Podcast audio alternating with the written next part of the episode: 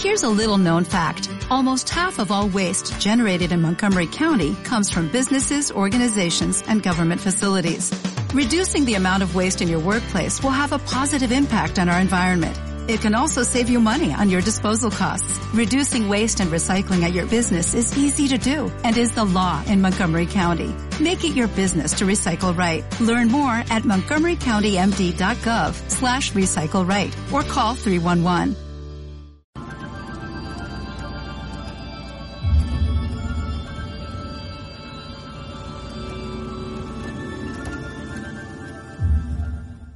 Muy buenos días, tardes, noches o madrugadas, dependiendo la hora en la que me estén escuchando. Sean ustedes bienvenidos, bienvenides o bienvenidas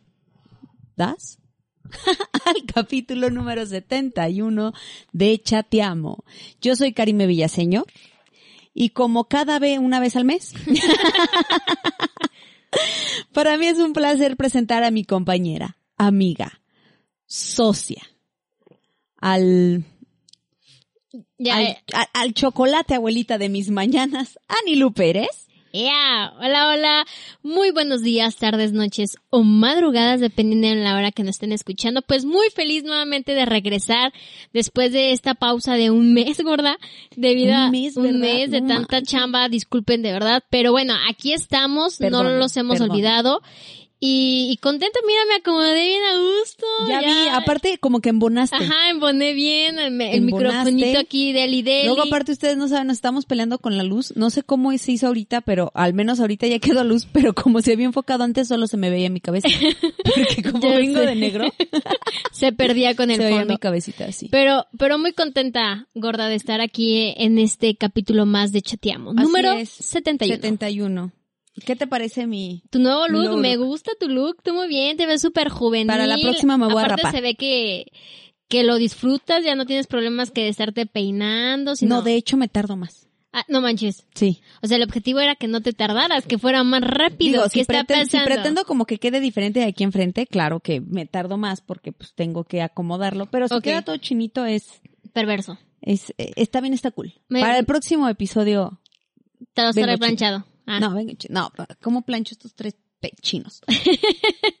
Pero se te ve muy bien. Felicidades, gorda, por este nuevo cambio Pues ya ves. en este capítulo de Chatiama número 71. Y pues bueno, antes de que inicies con el tema, que no sé nuevamente de qué vamos a estar hablando está- el día de hoy. mi celular en, eh, en Ah, muchas gracias por ponerlo en silencio. Y bueno, antes de que inicies con el tema, gorda, le quiero mandar un saludo a todas las personas que nos han escrito y nos han escuchado Sí, a través a de nuestras que- redes sociales, que cuando otro capítulo de Chateamo, que no sé qué. A las que nos Pero- han preguntado y, y todo el, y todo el rollo a la gente de, de Chile, de Oaxaca, de Baja California, De eh, de Ciudad de México. Los nuestros chatilovers de aquí De, de, de León, Guanajuato. de, de León, Guanajuato, pues muchísimas gracias. Ya, de verdad hemos tenido muchísimo trabajo, pero ya estamos aquí, ya estamos aquí y pues vamos a tratar como de, de fluir. Así de es, otra vez. Así es. Y pues bueno, el día de hoy, ¿de qué vamos a estar hablando?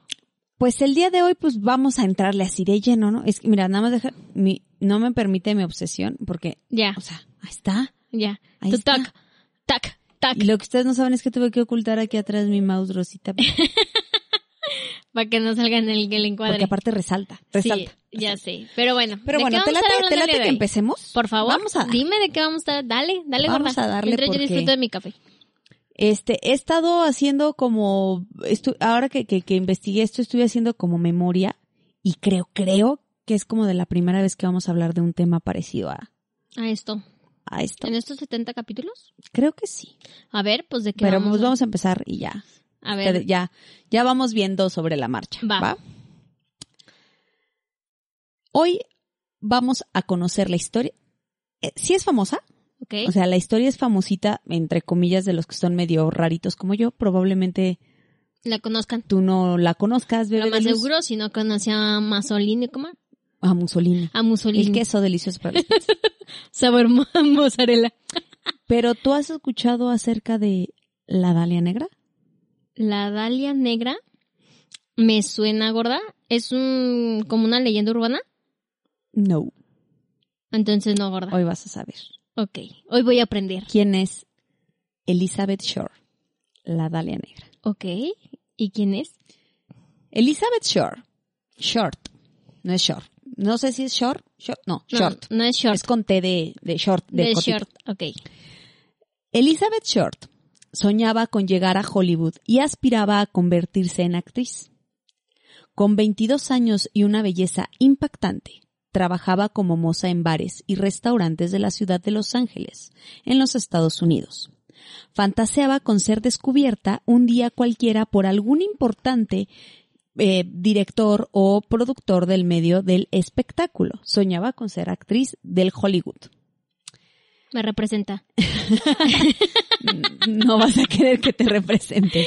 No, o sea, en el sueño. Yo nada más digo en el sueño. Elizabeth, de profundos ojos azules, piel muy clara Ay, sí. y no, pelo castaño y ondulado, la joven aprendió a explotar su estilo buscando tropezar con el destino de fama que tanto deseaba.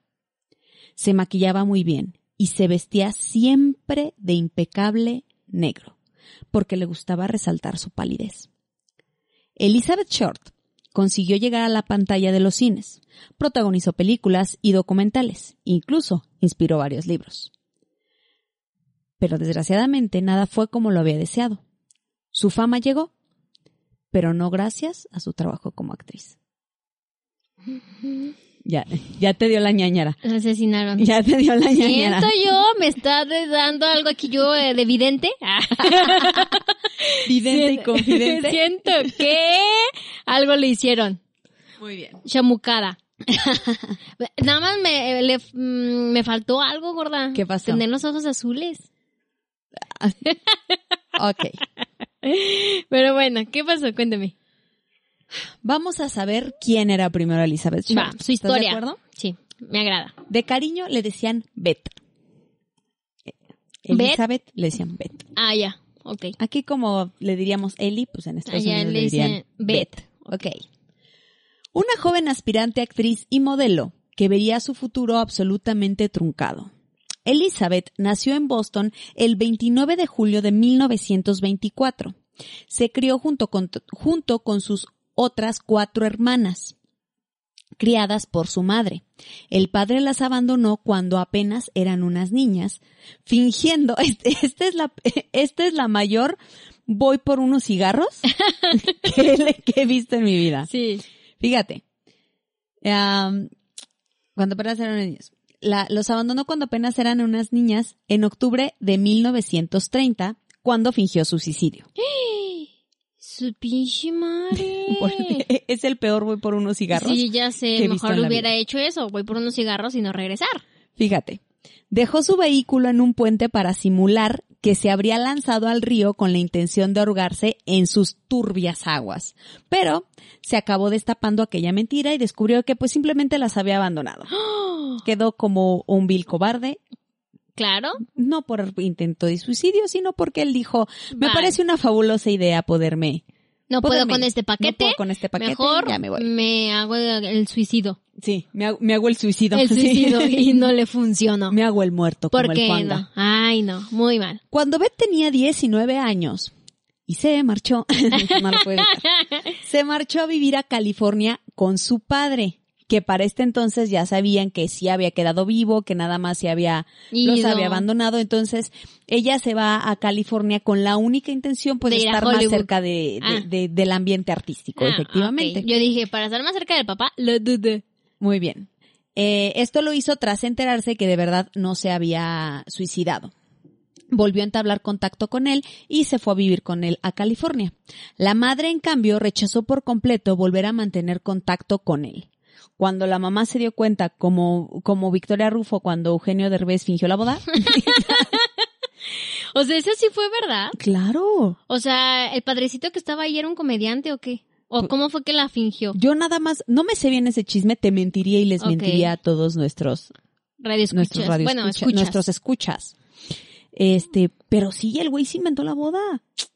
No manches, pinche Eugenio Derbez. Por eso me Che imagino. vato, güey. Me imagino que por eso Victoria Rufo no lo puede ver ni en Que, pintura. que este Eugenio dice que ella sí sabía, que Ah, nada más era un montaje. Ah, ok. Pero la versión en aquellos años decían Era que, que ella no, no sabía. sabía. Pero bueno, ya después de eso la mamá de, de Elizabeth no quiso saber nada de él. Sin embargo, Elizabeth dijo, bueno, está cerca de donde pues puedo, Puedo triunfar. triunfar. De verdad era una mujer muy bella, ¿eh? Muy, muy bella. La descripción es bastante... Bueno, no tanto como yo, Hace- pero sí bebé. La madre, en cambio... Güey. Ya, en cambio la madre. Elizabeth sí decidió acercarse a su padre con el fin de estar más cerca de Hollywood. Porque, pues, por Claro. supuesto, ¿no? O Sí, claro, por supuesto. Hay ideas buenas y eso.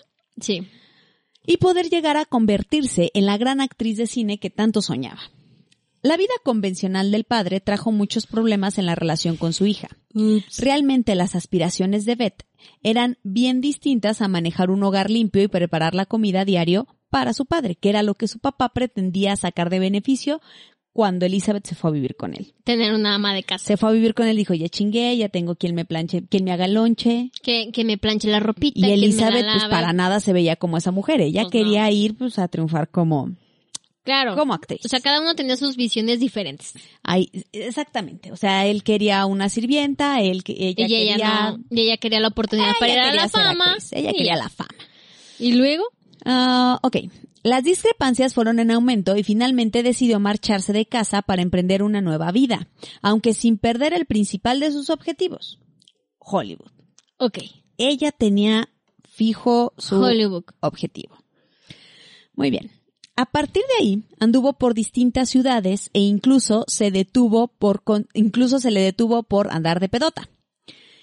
Esto siendo menor de edad. No, no, no, Elizabeth. Sin embargo, siguió luchando por conseguir trabajos que le permitieran subsistir mientras llegaba el momento de rodar su primer película.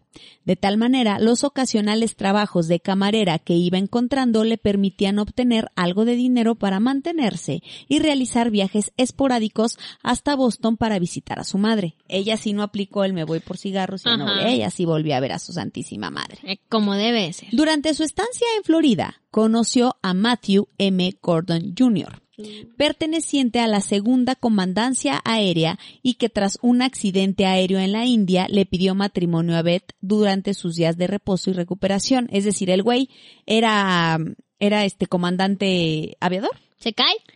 Un día se accidenta y mientras él está en recuperación le dice, Necesito quien me cuide. cásate conmigo. y Beth le dice, jalo.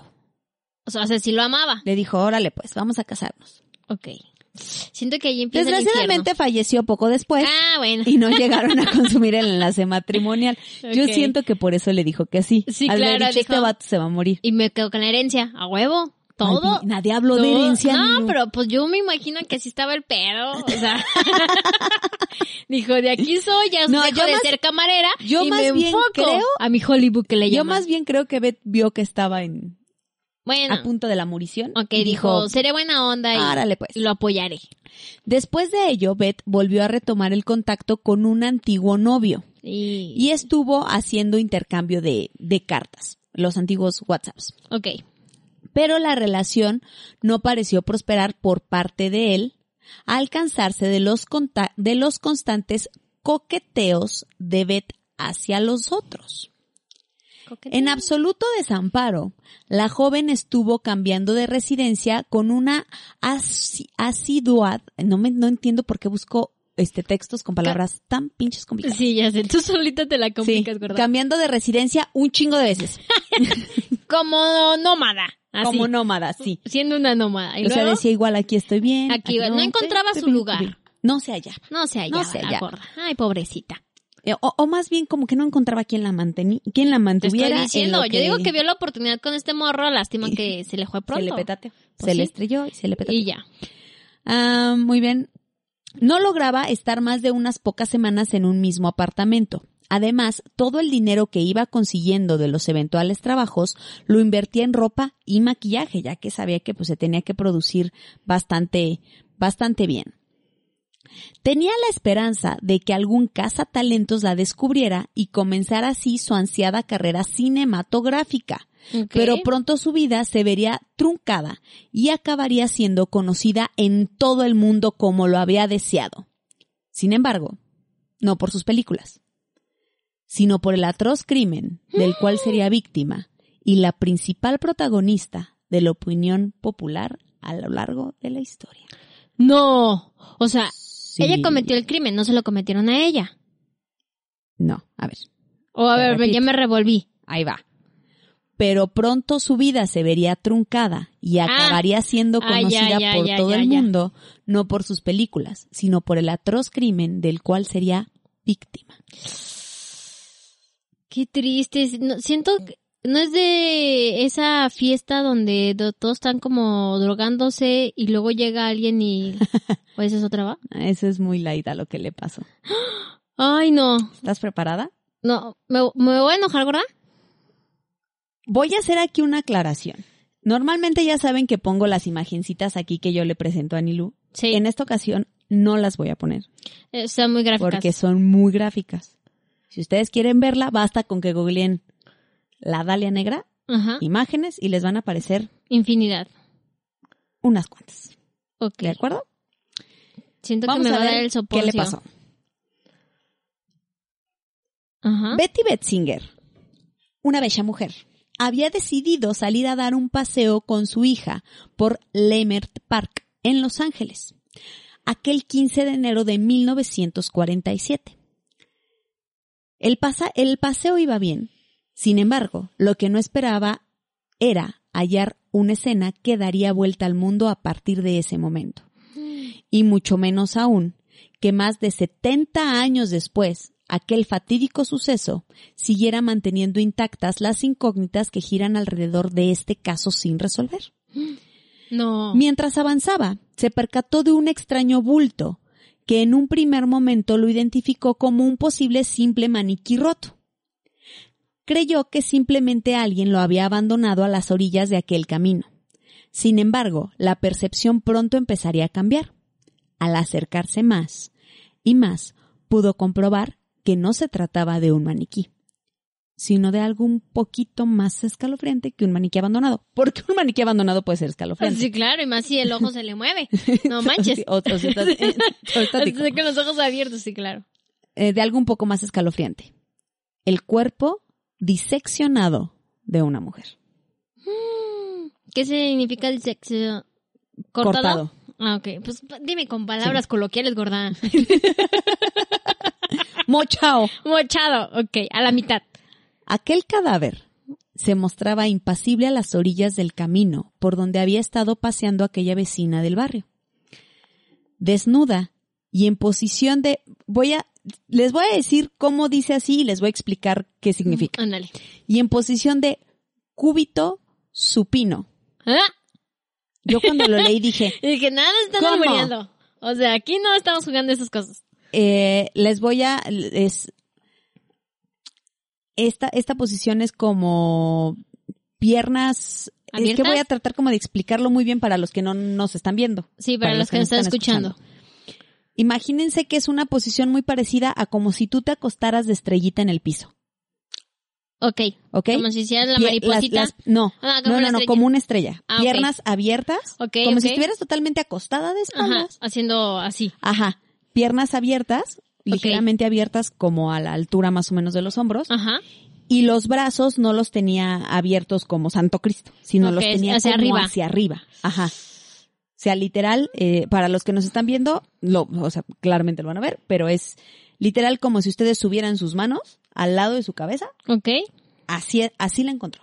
Piernas abiertas y, Manos y arriba. las manos y las manos hacia arriba. Moviendo. Ah, no, ya iba a decir, moviendo la Mantenía las piernas abiertas firmemente. Los brazos se mantenían en un ángulo recto y en alza por encima de la cabeza. El cuerpo estaba completamente drenado de sangre, es decir, ella encontró el cuerpo, pero no se vio como una escena del crimen ni Porque se no veía había sangre, sangre. a todo alrededor. El O cuerpo sea, lo ya habían no tenía chupado. ni una gota de sangre. Lo habían drenado. ¿Cómo por qué? No lo sabemos. O sea, sigues sin resolver este caso. Sí, sí, o sea, adelantándonos a Nilu, no, Nilu, no lo han resuelto. Permíteme seguir, porque yo sé que va. Y cuan- no, no lo han resuelto. Me encanta Dato- adelantarme en las historias, discúlpenme. Sí, no. Es que soy muy predecible. No, pues ¿Qué quieren que haga? Y luego-? El cuerpo estaba completamente drenado de sangre. Un corte, e- esto, uf. un corte desde la comisura de la boca hasta las orejas pintaba una macabra sonrisa en el rostro de Elizabeth Short.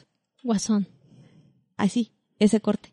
¿En serio? Que es la famosa, la llamada sonrisa de Glasgow, Ajá. que es un corte desde la comisura del labio Hasta las orejas. hasta las orejas. Ella la tenía de ambos lados. O sea, como si tuviera una Sí, tétrica sonrisa hecha con cortes. De aquí hasta... hasta acá. Ok. Hay fotos de eso, por eso les dije que no las iba a poner aquí porque eran muy gráficas y después no monetizamos. Ok, no, y aparte yo tampoco las quiero ver. ¿Y luego? No, ahorita las vas a ver porque Ay. necesitamos tu reacción para la gente. Gorda, ¿por qué me haces esto? Ok, la de la negra. ¿Cómo comenzaría a ser conocida a partir de ese momento? Un corte perfectamente estudiado dividió su cuerpo en dos a la altura de la cintura. Y este, además, se había limpiado cuidadosamente. Resumen de cómo encontraron el cuerpo. Estaba partido a la mitad. Este corte como el que hacen los magos, Ajá. Así estaba. así estaba. De la cintura, de la cintura hacia abajo estaba cortado, pero estaba el cuerpo completo. Ok. Las piernas abiertas, manos arriba, Lo- claras señas de tortura Ajá. y la sonrisa de Glasgow. Este corte desde la comisura de la boca hasta las orejas. Ok. ¿Ok? Si eso te parece escalofriante, deja que te cuente lo que arrojó los datos de la autopsia. No. No. Yo ya siento que ya voy a vomitar, gorda. Los análisis del cuerpo de Elizabeth revelaron que había que habían ¿Estás lista?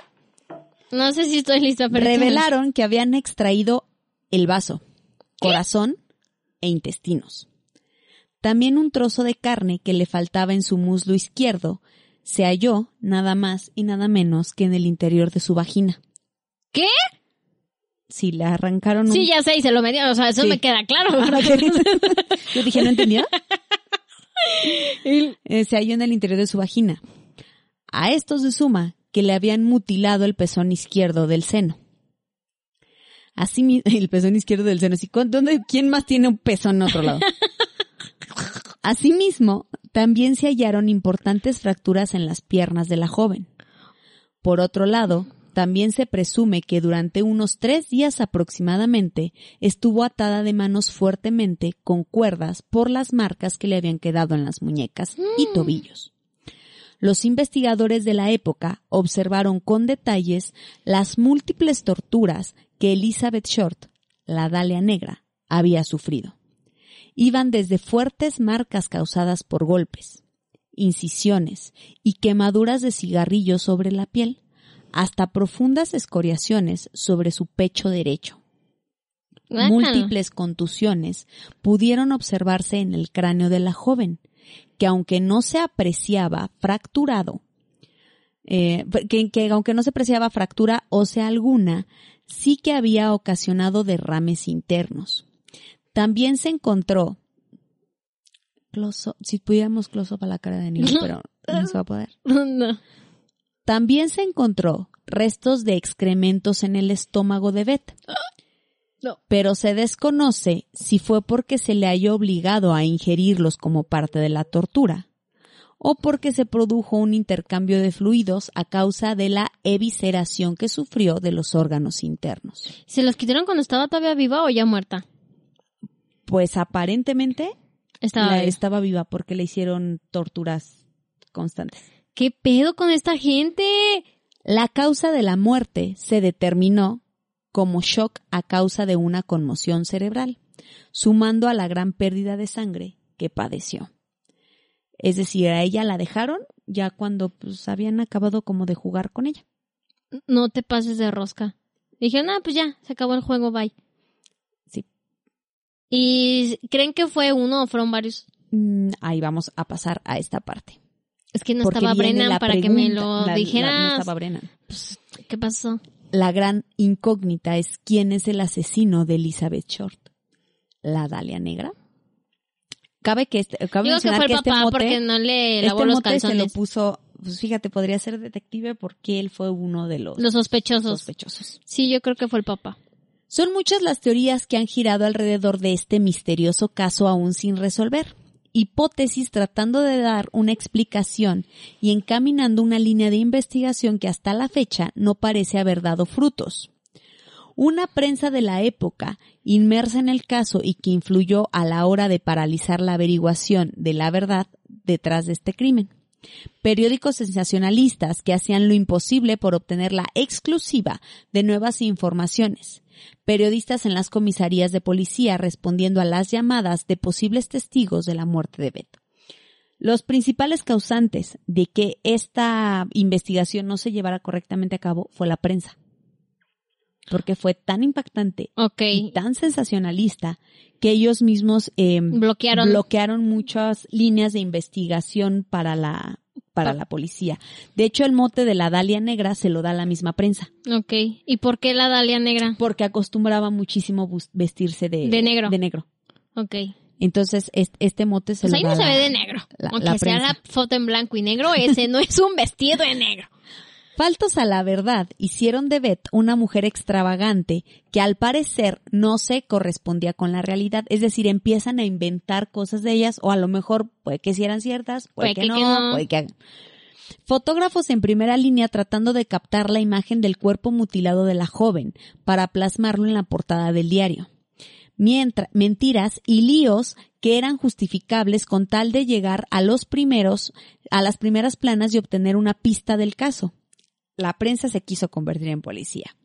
Todos estos enredos harían de la Dalia Negra un icónico crimen que a más de 70 años después sigue manteniendo despierto cada uno de los misterios incógnitas que lo rodean.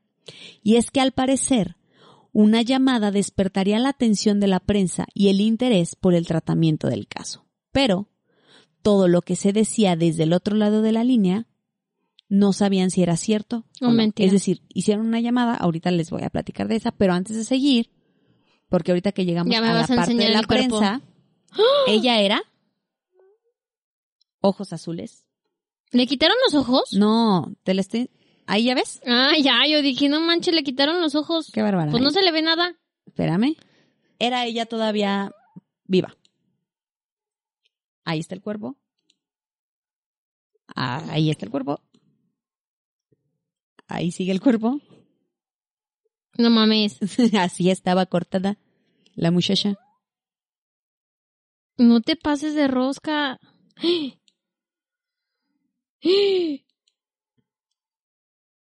O sea, la dejaron horrible. Cualquiera podría tener pesadillas con este rostro. Totalmente. By the way. Y eso que la foto está en blanco y negro, o sea, ni siquiera está color, porque ¡ah! ¡Ah! Eso sí está muy desagradable. Les repito, no se las voy a poner aquí porque No, Sí, la verdad no. Sí, les va a dar. Y ahora yo soñaré con eso, no puede ser posible. eso que todavía no llegó a la parte interesante. ¿Todavía hay más? O sea, si se ¿Estás de acuerdo que un crimen así debería tener un fantasma? Existe una Dalia negra. Pasando por Hollywood. Ahí caminando. No manches. No, más cerca acá en México. Cállate, no. no. ¿Qué es? ¿En serio? No me estés bromeando de No esa manera. bromeando. Continúa con la historia, por favor. Una llamada desconcertante. ¿Acaso el que llamó será el asesino de la Dalia Negra? Yo digo que sí. ¿Qué casualidad? El 23 de enero de 1947 se producía, se producía una desconcertante llamada al periódico de Los Ángeles Examiner. Aquello podría, eh, pondría en alerta al identificarse quién estaba al otro lado de la línea, como el responsable de la muerte de Elizabeth Short. Es decir, ellos están casi seguros que el que hizo esa llamada fue el asesino. El asesino preocupado por el tratamiento del caso en aquel periódico mostró su indignación. También hizo una petición para que recon- reconsideraran el trato que estaba recibiendo el crimen. Para ello, mandó al día siguiente al periódico algunas pertenencias de Elizabeth. Envió su certificado de nacimiento, fotografías, nombres en un papel, así como una libreta de direcciones con el nombre Mark Hansen en la tapa y recortes de periódico donde se anunciaba la muerte del exnovio de Beth Gordon, de Beth Gordon Jr. ¿Te acuerdas? El, Sí, el sí. que se mata en el el, avión, avioncito. del avioncito. Ajá. Ok. Bueno, ¿Es el papá? ¿Huevo es el papá? alguien habla al... Pero fíjate cómo aquí cumple esta parte de... Y digo, a quienes nos gustan las series policíacas y de asesinatos y de crímenes, es bien sabida esta parte que muchos de los asesinos les gusta tener esta atención por parte de la policía y de la prensa. Claro. Y entonces este al considerar que no se le estaba dando la importancia ¿Cuál necesaria debe? cual debe al gran crimen que había cometido y que no se estaba manejando como era, llama y les dice que no les gusta cómo lo están manejando y que como que le va a poner más picante al asunto y es cuando les manda pertenencias de Elizabeth junto con esta libreta de direcciones que estaba a nombre de alguien más, pero que al revisarla se dan cuenta que toda estaba llena por por Elizabeth. Ese ahora era una agenda que ella Había llenado, que ella, pues. que ella utilizaba. Muy bien. Ah, los investigadores comenzaron indagando aquella agenda y cada uno de los nombres que Beth había escrito en ella. Hansen reconoció que la, agen- que la agenda había sido, había sido suya. Es decir, la agenda estaba a nombre de Mark Hansen. Lo buscan y él dice, sí, la agenda, pues la neta es que sí Era es de- mía, Ajá. pero yo no la, Usé. yo no la usé. Eh, dice esto que realmente Elizabeth Short era quien le había dado uso. Ambos se conocieron en un bar que Hansen eh, gerenteaba y que tanto ella como la mujer de Hansen se habían hecho muy buenas amigas. El principal sospechoso, que además coincidía en ser el último en haber visto a Elizabeth, confesó que en alguna ocasión había intentado acercarse a ella con el fin de mantener relaciones sexuales. Sin embargo, Cochino. sin embargo, Elizabeth siempre lo había rechazado. Entonces siempre lo rechazó, aunque este quería cuchiplanchar con ella. Entonces le dijo, o sea, sí, sí la vi, pero ella siempre me dijo que No. nice. Entonces fue descartado como posible asesino. La policía interrogó a todos los hombres que aparecían en la agenda. Aquí, fíjate, conocían un chingo de hombres.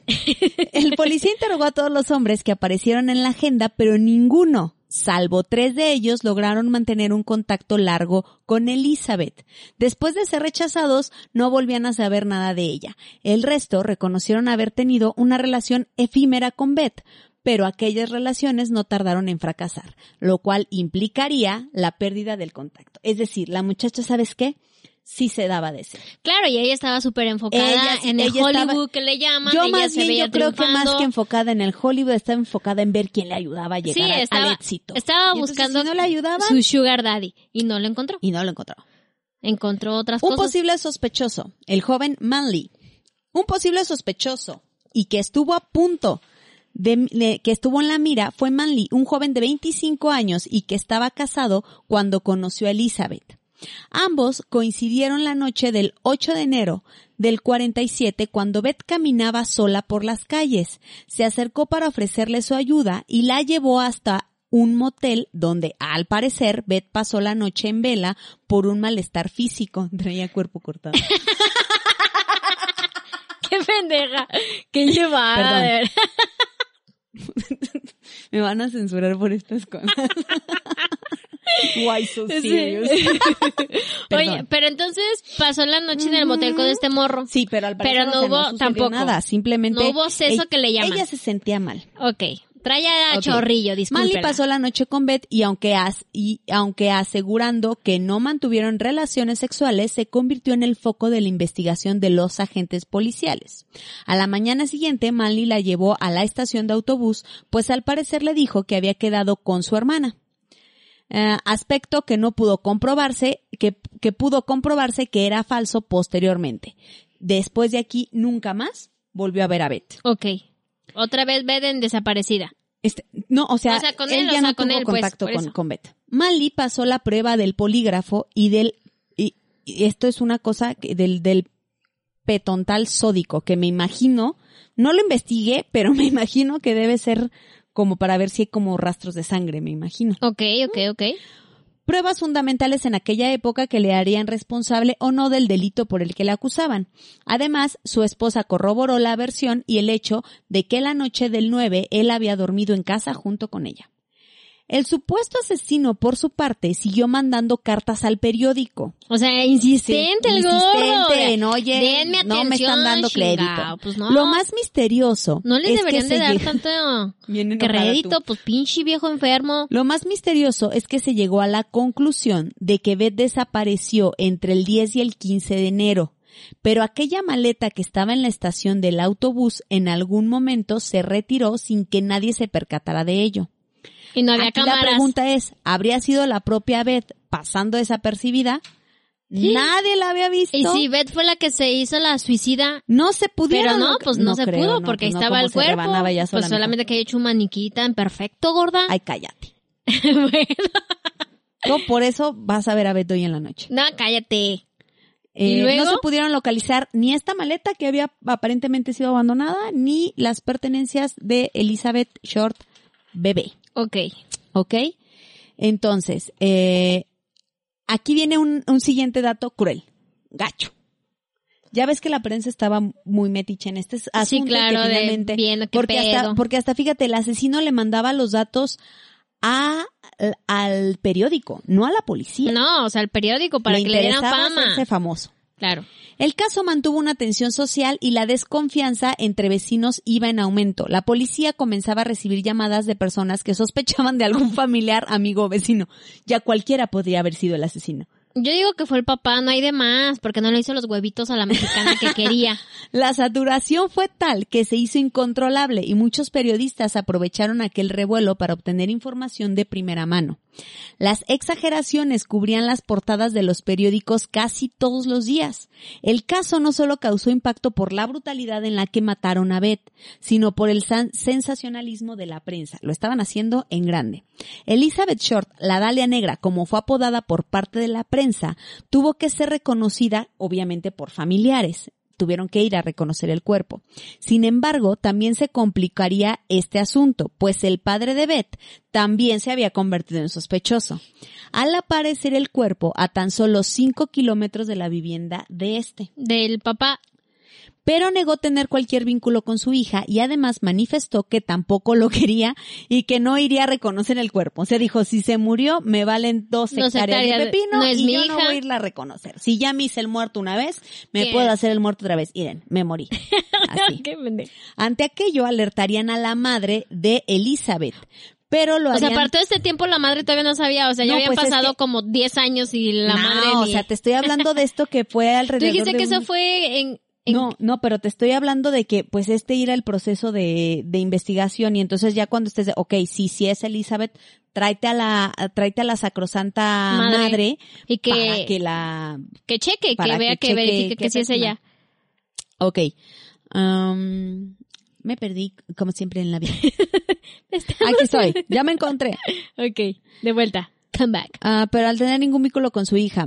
Pero eh, la contactarían a la mamá de Elizabeth Short para que fuera a reconocer el cuerpo, pero lo harían de una manera un tanto particular. Y es que fue la propia prensa quien lo hizo, no la policía.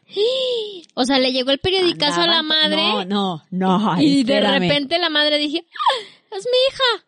La prensa le aseguró que su hija se había convertido en la ganadora de un concurso de belleza y le pidieron que hablara del carácter de Beth y sus aspiraciones. La madre, habiendo viajado desde el otro extremo del país por el supuesto premio de No belleza de su hija, se presentó a hablar con la prensa y a responder preguntas como de ¿Cómo era Beth? Cuéntenos, era bonita, era bla, bla, bla, bla, bla. Cuando termina aquella fabulosa entrevista de decir cómo era su hijo, los periodistas le contaron a la madre la ¿Qué? terrible verdad, que se escondía tras todo ello. La No prensa había conseguido rosca. En primicia la reacción de la madre de Elizabeth al saber la macabra muerte de su hija. Y al fin tenían otra portada para sus periódicos. Se pasaron de rosca los hijos de la chingada. Haz de cuenta que Digo, hay me medios de ver, comunicación que sí son pasadas de rosca. Ya ¿eh? él- ella contó, no, mi hija era es fabulosa y un amor". Ajá, y Ah, está ¿cómo que cree? La mataron. sí, algo así sucedió. Ay, no, qué horrible. O sea, me imagino que la mamá le tuvo que demandar, meterle algo. Es que se pasaron de rosca pinches medios. Con tal de tener la nota principal y ser el periódico number one. ¿Estás de acuerdo?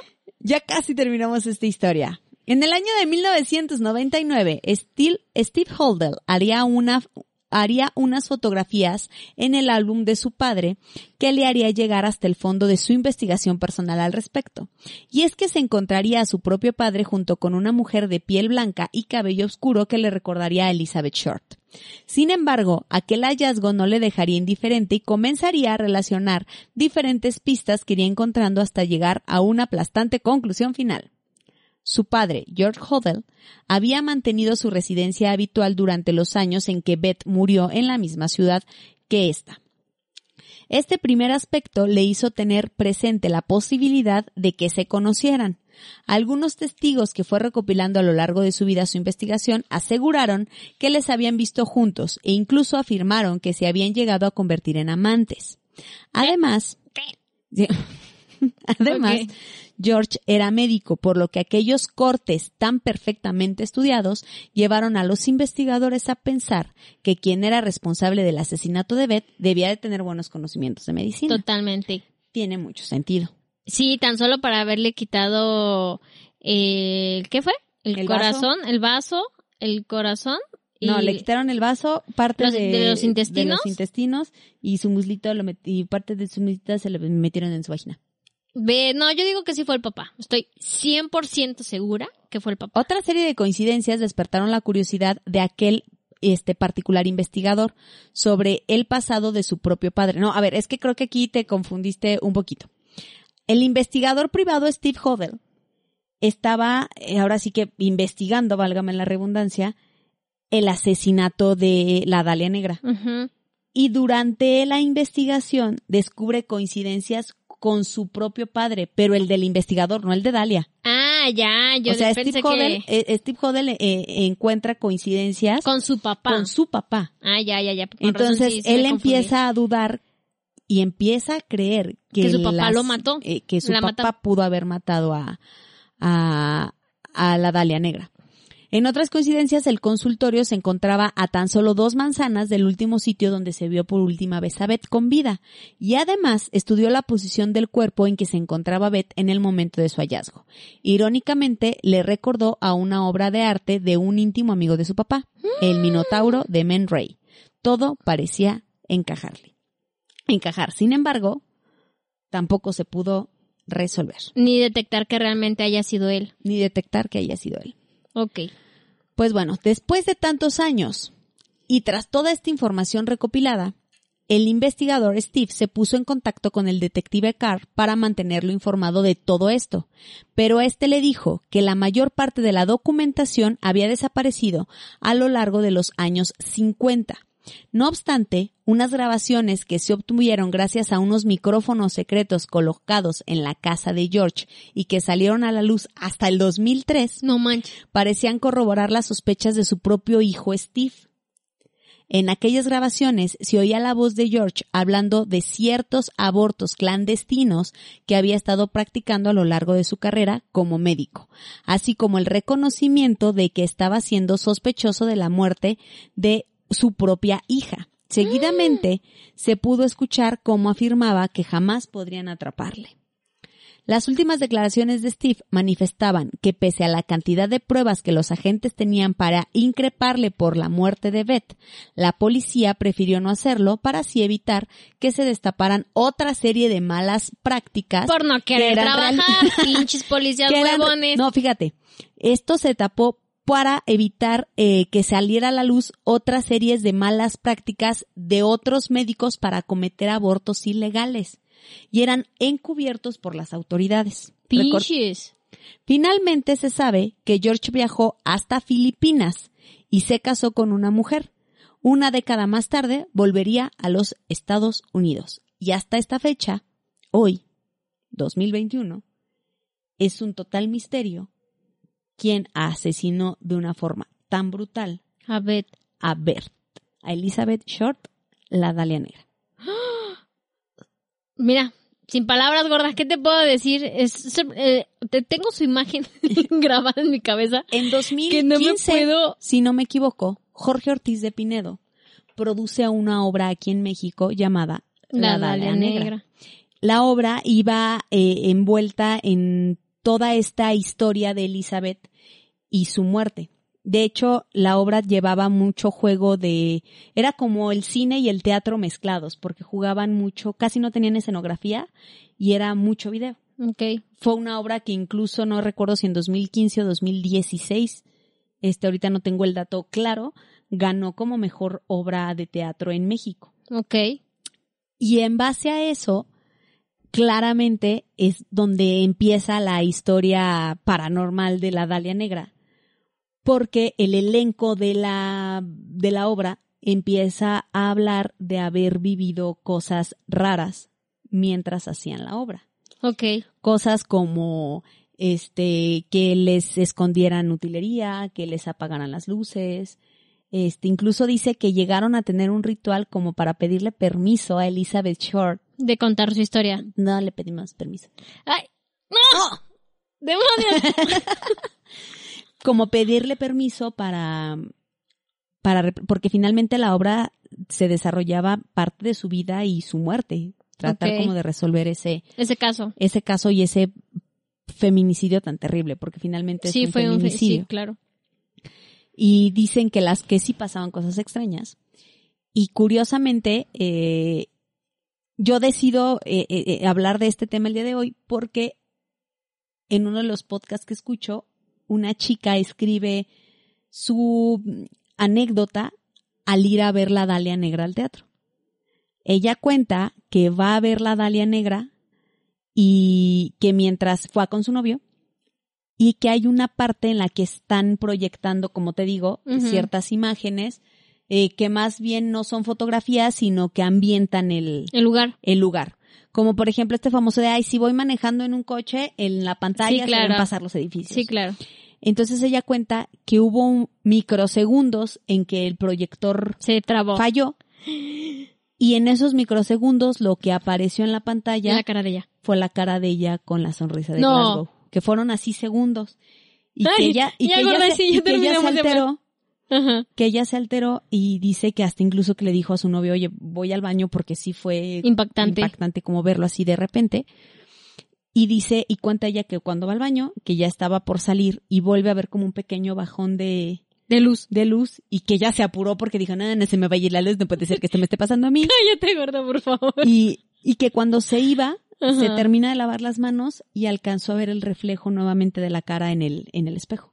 No te pases de rosca. Entonces, los, los que fueron, eh, ahora sí que finalmente volvemos a, a- a lo mismo, que pues no necesariamente los fantasmas se aparecen donde se murieron. No. No, claro que no. Al final son energías que viajan. ¿No te da gusto que ahorita estemos acompañadas en cabina, si no Sí, ya estarías cagada de miedo? Totalmente de acuerdo.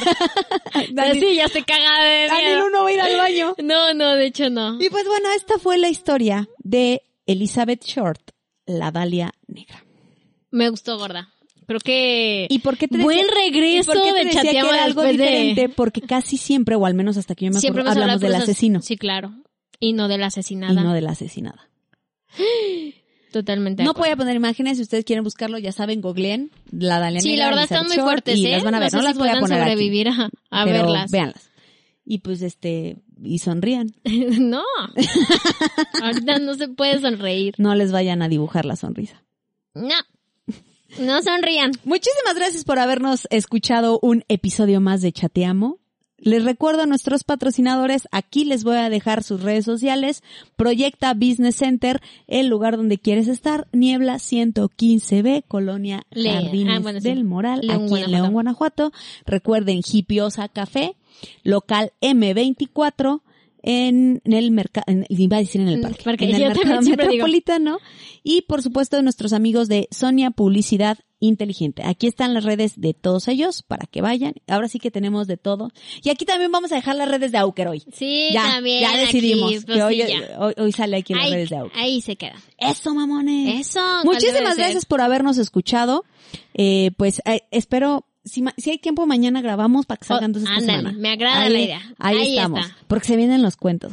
Se vienen se vienen los cuentos bien sabrosos para que estén al pendiente. Muchísimas gracias a todos por habernos escuchado en un episodio más. ¿Qué te pareció? Me gustó, me gustó mucho el capítulo. Y hicimos Mamalón, como ¿no? hasta como un cambio diferente de lo que Mamalón. hemos venido haciendo. Tú muy bien. Mamalón. Felicidades, ¿eh?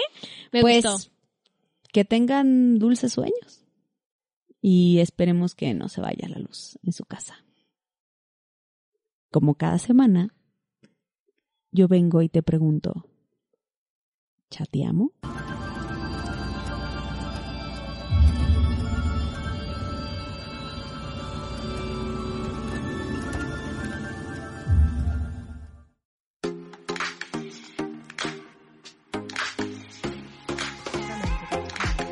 Esto es una producción de Excellence Podcast. Si te gustó, por favor califícanos con 5 estrellas y dile a quien más confianza le tengas que se suscriba. Estamos disponibles como Excellence Radio en Spotify, Apple Podcasts, iBox y YouTube, así como en excellenceradio.com. Comparte.